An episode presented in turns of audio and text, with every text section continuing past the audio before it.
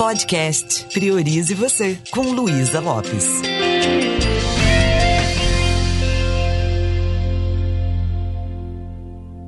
Olá, que bom que você está aqui comigo. Eu quero continuar conversando um pouquinho mais sobre mais um filme que foi muito importante para mim e que me trouxe muito da programação neurolinguística, ou seja, me trouxe várias lições. E quem sabe pode ser útil para você. A minha conversa vai ser sobre um filme da querida, amada Sofia Loren, com 86 anos, que também foi indicado para o Oscar, assim como o documentário que eu falei anteriormente, Professor Polvo.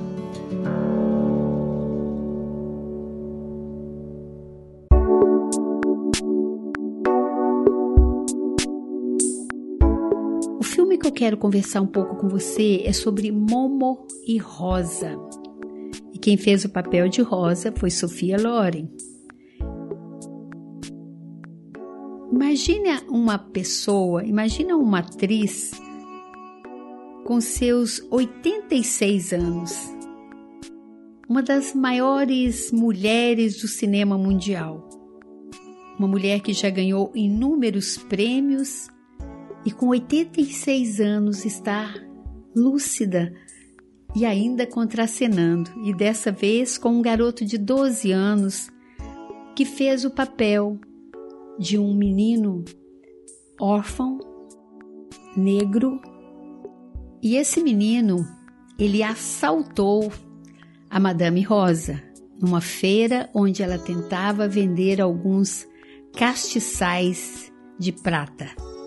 Então, esse garoto assaltou essa mulher que estava procurando fazer essa venda para pagar o aluguel. Ela vivia de quê? Ela vivia é, cuidando de crianças, filhos de prostitutas.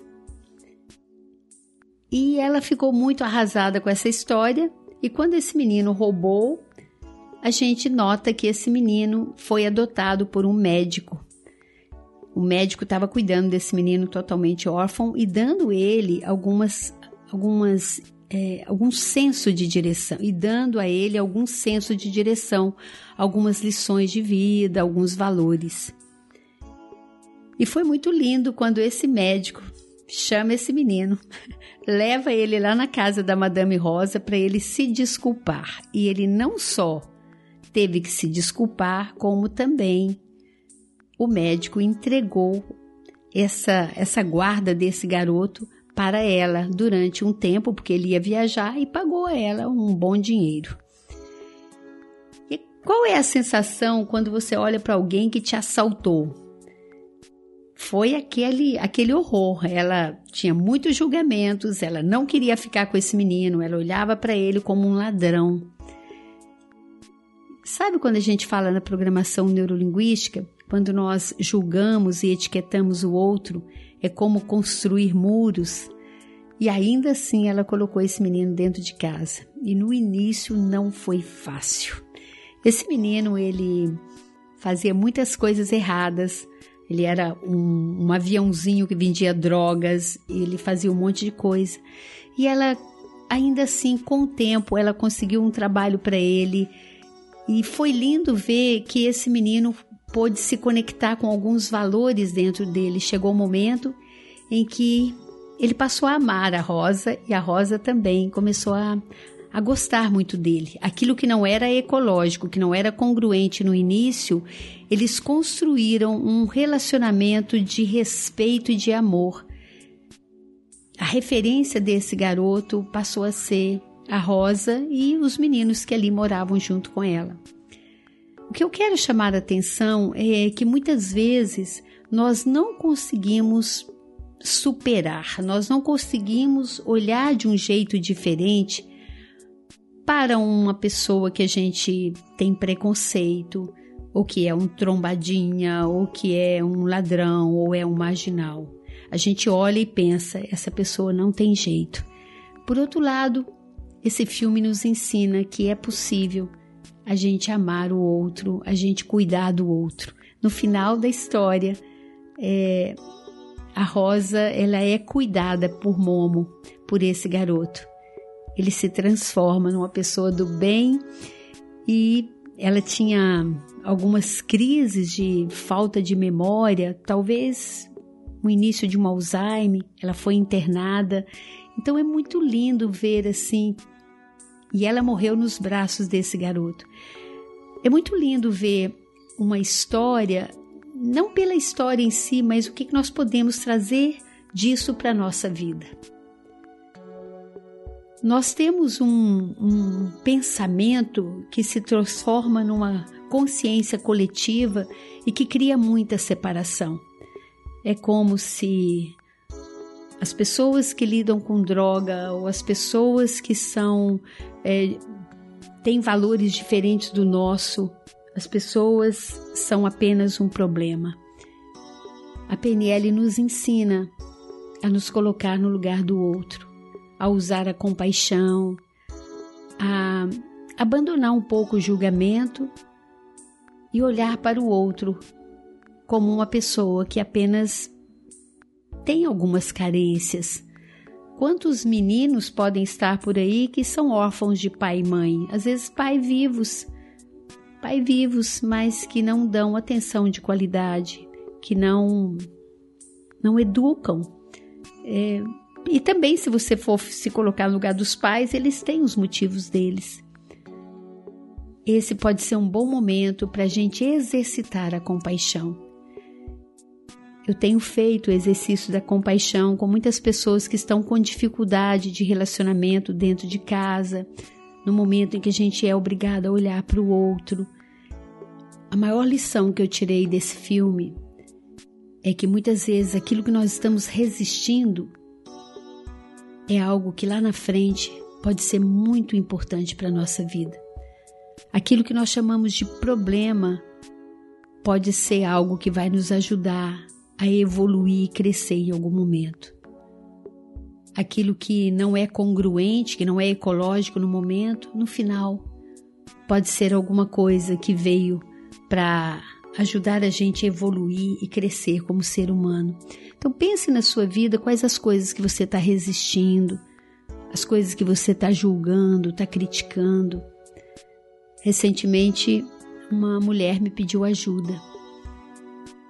Ela estava com muita dificuldade com o pai dela, que estava vivendo na casa dela. Mas era um pai muito ranzinza, reclamão, e era um pai muito fechado, muito no universo dele. Um pai que está com muita dificuldade de viver esse momento, ela levou para casa dela, só que está aquele clima ruim.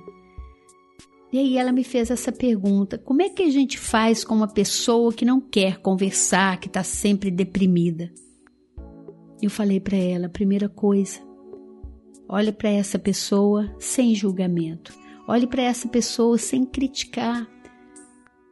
Se ele já está deprimido e se sente não aceito, a depressão aumenta.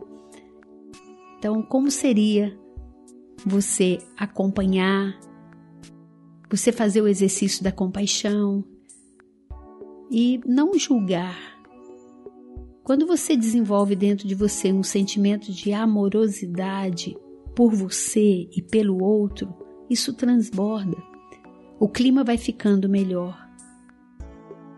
Então faça como Forte fez lá com o povo, com um olhar apreciativo, querendo saber como é a natureza de, dele. Faça como a Rosa começou a fazer com esse garoto que tinha tudo para ser um grande marginal. Mas ela começou a olhar para ele com amor e ele começou a corresponder com amor. Então não tenha pressa que o outro saia desse estado e essa impaciência não ajuda. Existem feridas emocionais que podem estar abertas ainda no coração do outro. O tempo do outro é diferente do seu tempo. Como seria eu mergulhar dentro de mim e buscar o que eu tenho de melhor, o meu ouro, para olhar para essa pessoa e começar a entender que essa pessoa, assim como eu, também tem as suas dificuldades. E aí eu passei para ela um exercício da compaixão. Esse exercício, eu acho que em algum momento eu devo ter falado sobre ele nesses podcasts anteriores, mas me deu vontade de lembrar esse exercício com você. Quem sabe pode ser útil. Quem sabe, ao invés da gente colocar blocos de concretos, a gente apenas exercita a compaixão. E eu quero deixar de presente esse exercício, uma adaptação que eu fiz nesse exercício. Eu conheci esse exercício num processo chamado Avatar, só que eu trouxe um outro jeito de fazê-lo.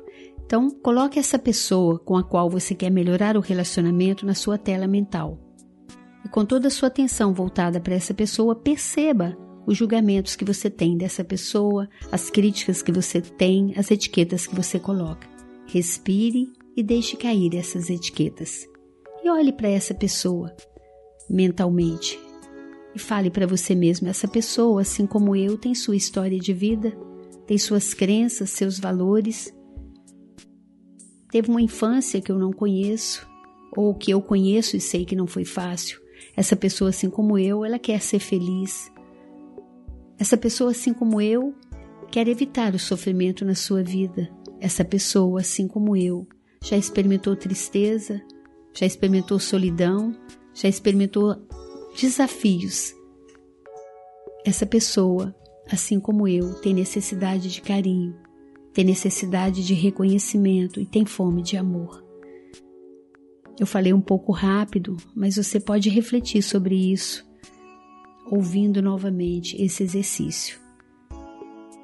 E ao terminar, expanda dentro do seu coração o seu sentimento de amor próprio e a partir desse sentimento, expanda esse sentimento e projete esse sentimento de amor ao próximo. Deixe esse sentimento contagiar o coração da outra pessoa. Faça isso mentalmente. Repita algumas vezes esse exercício e você vai perceber que o clima vai melhorando, porque dentro de você não vai ter mais tanto julgamento, crítica e impaciência. Vamos praticar?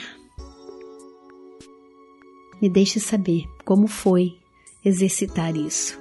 Um beijo bem carinhoso e priorize você.